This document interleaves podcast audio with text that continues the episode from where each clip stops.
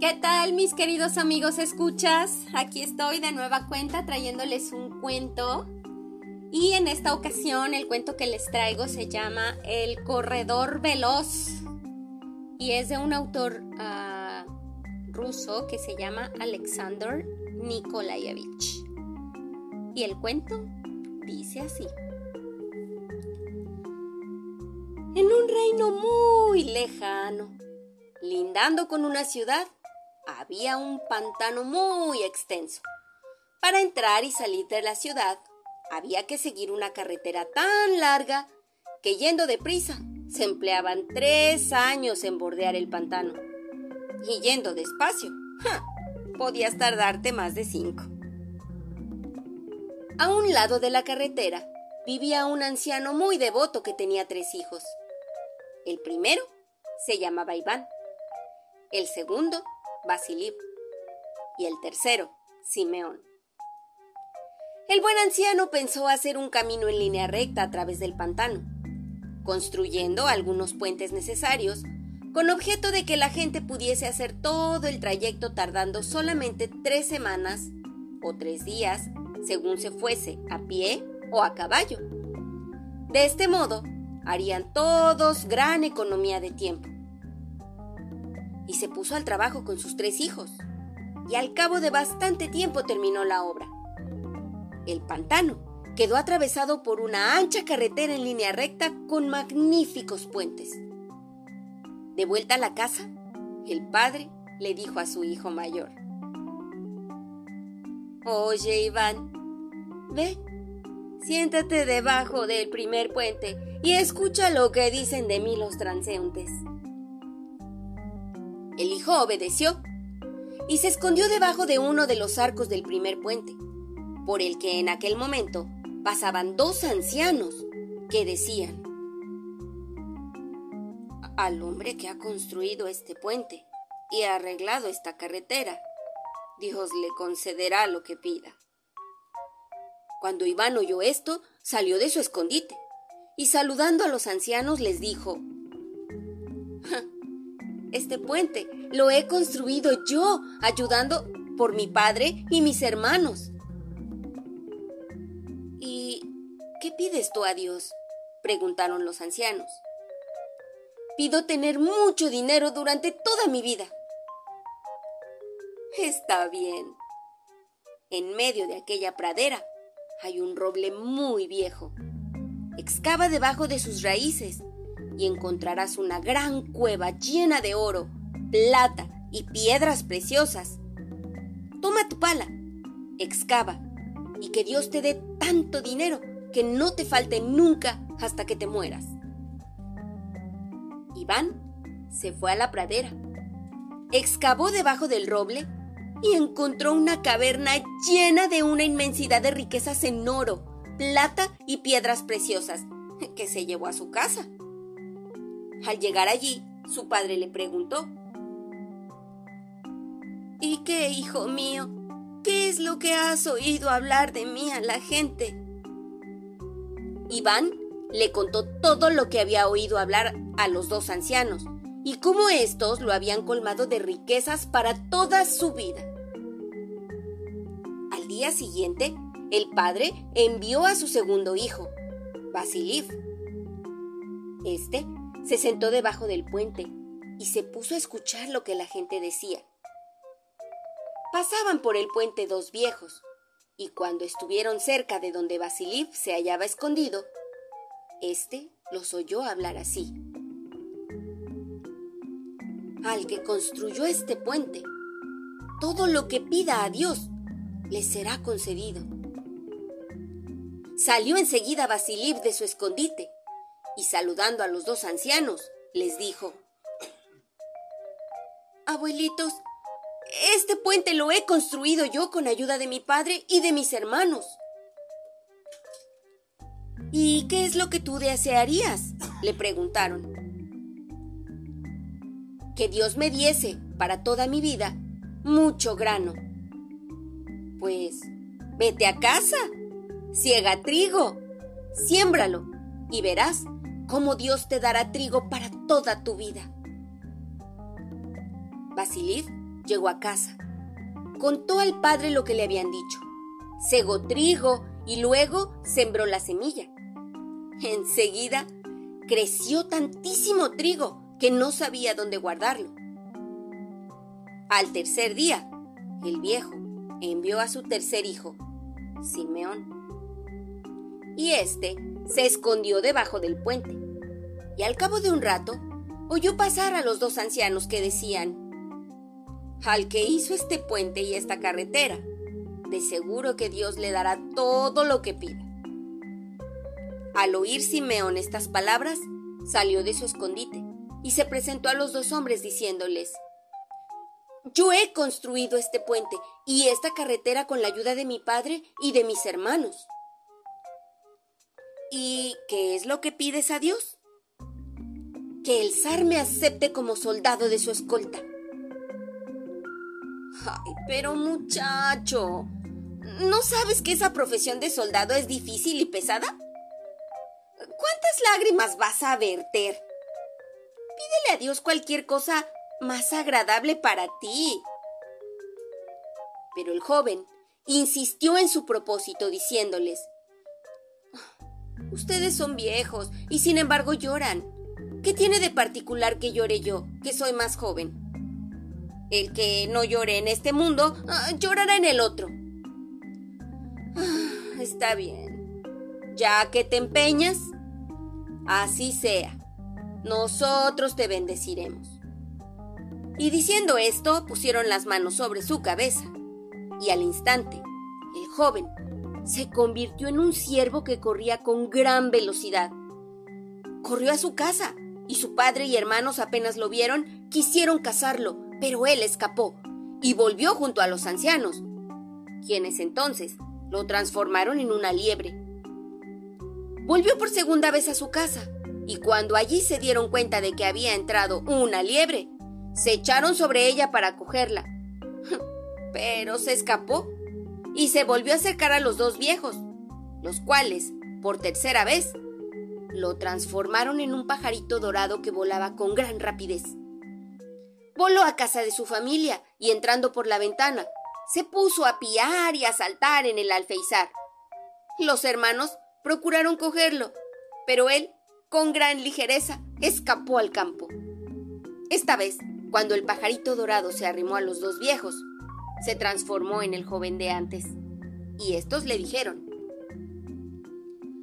Ahora, Simeón, vete a alistar en el ejército del zar.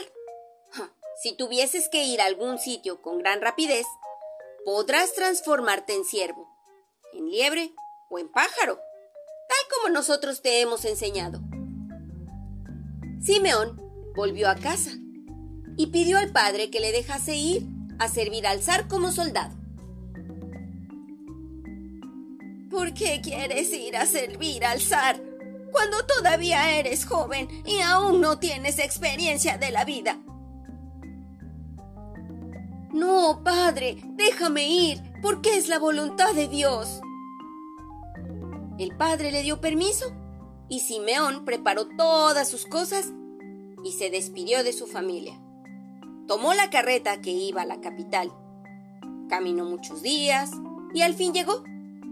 Entró en el palacio y se presentó al mismo zar. Se inclinó delante de él y le dijo, Mi zar y señor, no te ofendas por mi osadía. Quiero servir en tu ejército. Pero muchacho, tú eres demasiado joven todavía. Puede que sea demasiado joven e inexperto, pero creo que podré servirte igual que los demás, y así lo prometo a Dios. El zar consintió y lo nombró soldado de su escolta personal. Pasado algún tiempo, un rey enemigo emprendió una guerra sangrienta contra el zar. Este empezó a preparar su ejército y quiso dirigirlo en persona. Simeón pidió al zar que lo dejase ir también a él para acompañarlo. El zar consintió y todo el ejército se puso en camino en busca del enemigo.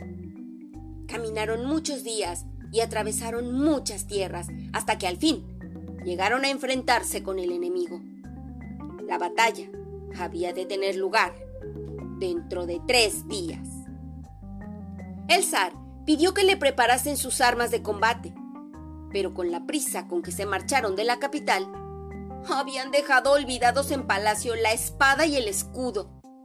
El zar sin sus armas no quería entrar en batalla para batir al enemigo. Hizo leer un bando, disponiendo que si había alguien que se considerase capaz de ir y volver a palacio en tres días y traerle la espada y el escudo, que se presentase. Al que consiguiese traerle sus armas, el zar ofrecía darle en recompensa por esposa a su hija María, la cual llevaría como dote la mitad del imperio y además sería declarado heredero del trono. Se presentaron varios voluntarios. Uno de ellos decía que él podía ir y volver en tres años. Otro dijo que en dos años. Y un tercero, que era el que parecía más rápido, dijo que en uno. Entonces, Simeón se presentó al zar y le dijo, Majestad, yo puedo ir al palacio y traerte tu espada y tu escudo en tres días. El zar se puso contentísimo, lo abrazó dos veces y escribió enseguida una carta a su hija, en la que disponía que entregase a su soldado Simeón la espada y el escudo que había dejado olvidados en palacio. Simeón cogió el mensaje del zar y se marchó. Cuando estuvo a una legua del campamento, se transformó en ciervo y se puso a correr con la rapidez de una flecha.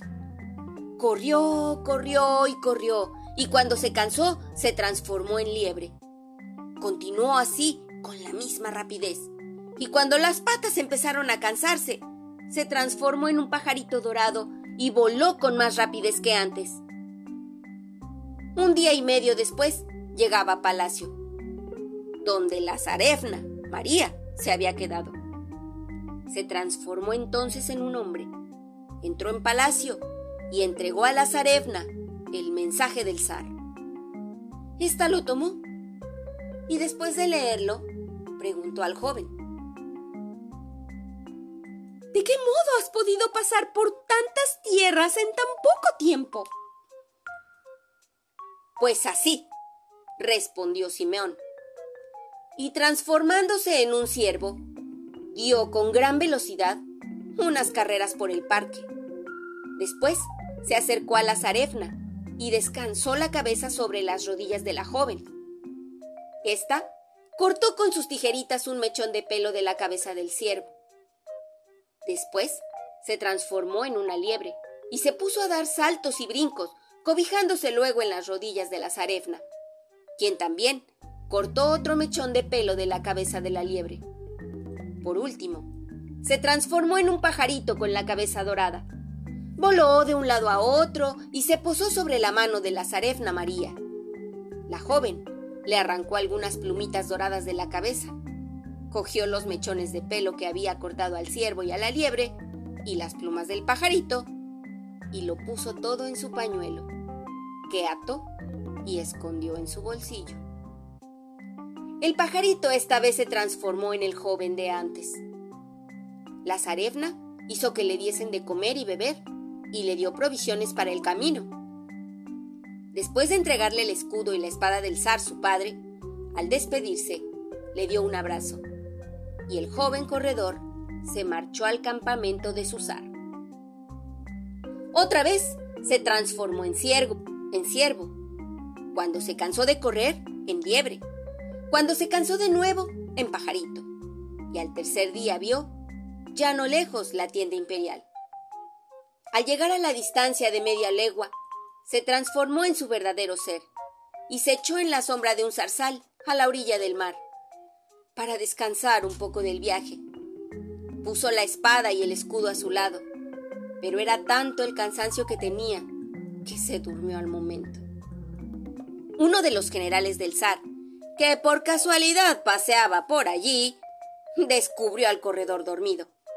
Aprovechándose de su sueño, lo tiró al agua y cogiendo la espada y el escudo, fue a la tienda de campaña del zar y le entregó las armas diciéndole Señor, he aquí tu espada y tu escudo.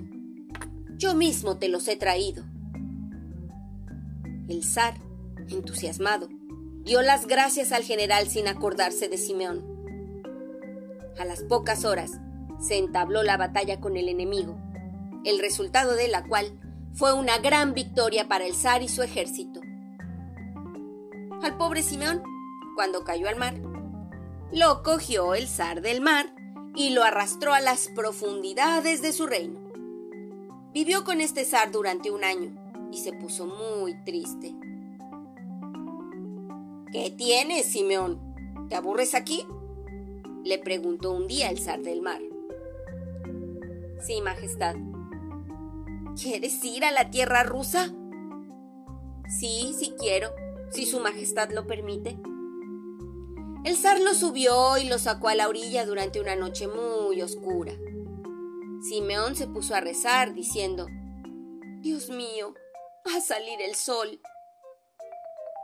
Cuando el cielo empezaba a teñirse de púrpura por levantarse con la luz de la aurora, el zar del mar se presentó a Simeón. Lo agarró y se lo llevó otra vez a su reino. Ah, vivió allí otro año, y de la tristeza que tenía, estaba siempre llorando. Otra vez le preguntó entonces el zar. ¿Por qué lloras, muchacho? ¿Te aburres? Mucho, Majestad. ¿Quieres volver a la tierra rusa? Sí, Majestad. Lo cogió y lo dejó a la orilla del mar. Simeón, con lágrimas en los ojos, rogó al Señor diciendo, Dios mío, haz que salga el sol. Apenas empezó a teñirse el horizonte, el zar del mar se presentó como la otra vez, lo cogió y lo arrastró a las profundidades de su reino. Pasó el pobre Simeón el tercer año y estaba tan afligido que no hacía más que llorar todo el día. Un día que estaba más que triste. El zar del mar se le acercó y le dijo, ah, ¿Pero por qué lloras? ¿Te aburres? ¿Quieres volver a la tierra rusa? Sí, Majestad. Lo sacó por tercera vez fuera del agua y lo dejó a la orilla del mar.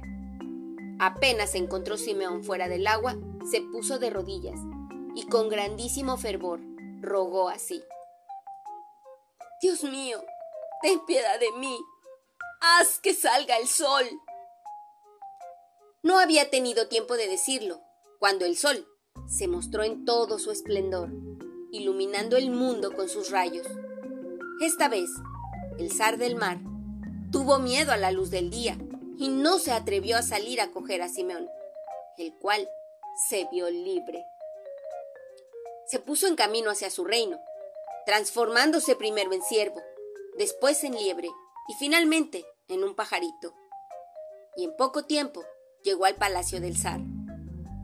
En los tres años que habían pasado, el zar llegó con su ejército a la capital e hizo los preparativos para la boda de su hija con el general embustero, que dijo ser quien había llevado el campamento la espada y el escudo imperiales. Simeón entró en la sala donde estaban sentados a la mesa María Zarefna, el general y los convidados. Y apenas María lo vio entrar, lo reconoció y dijo a su padre, Padre y Señor, permíteme decirte algo muy importante. Habla, hija mía, ¿qué es lo que quieres? El general que está sentado a mi lado en la mesa no es mi prometido. Mi verdadero prometido es el joven que acaba de entrar en la sala.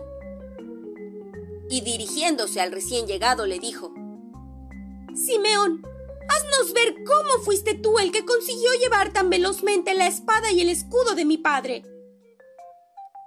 Simeón se transformó en siervo, corrió por el salón y se paró cerca de María Zarefna. Esta sacó su pañuelo y en ella estaba el mechón de pelo que había cortado al ciervo, y mostrándolo al zar, le enseñó el sitio de donde lo había cortado, y le dijo, Mira, padre, esta es una prueba. El ciervo se transformó en liebre, saltó por todas partes y se fue a echar en el regazo de Zarevna. María mostró entonces el mechón de pelo que le había cortado a la liebre. Después, la liebre se transformó en un, se transformó en un pajarito con la cabeza de oro. Y después de volar con gran rapidez por todo el salón, vino a posarse en un hombro de la zarefna.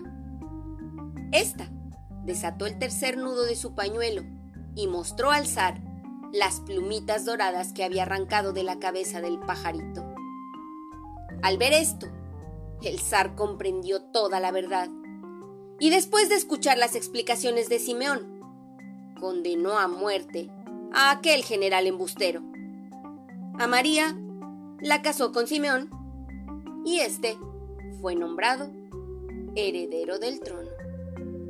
Y colorín colorado, esta historia se ha terminado. Si les gustó, compártanla por favor y nos vemos en el siguiente episodio para viajar a otros mundos sin movernos de aquí. Adiós.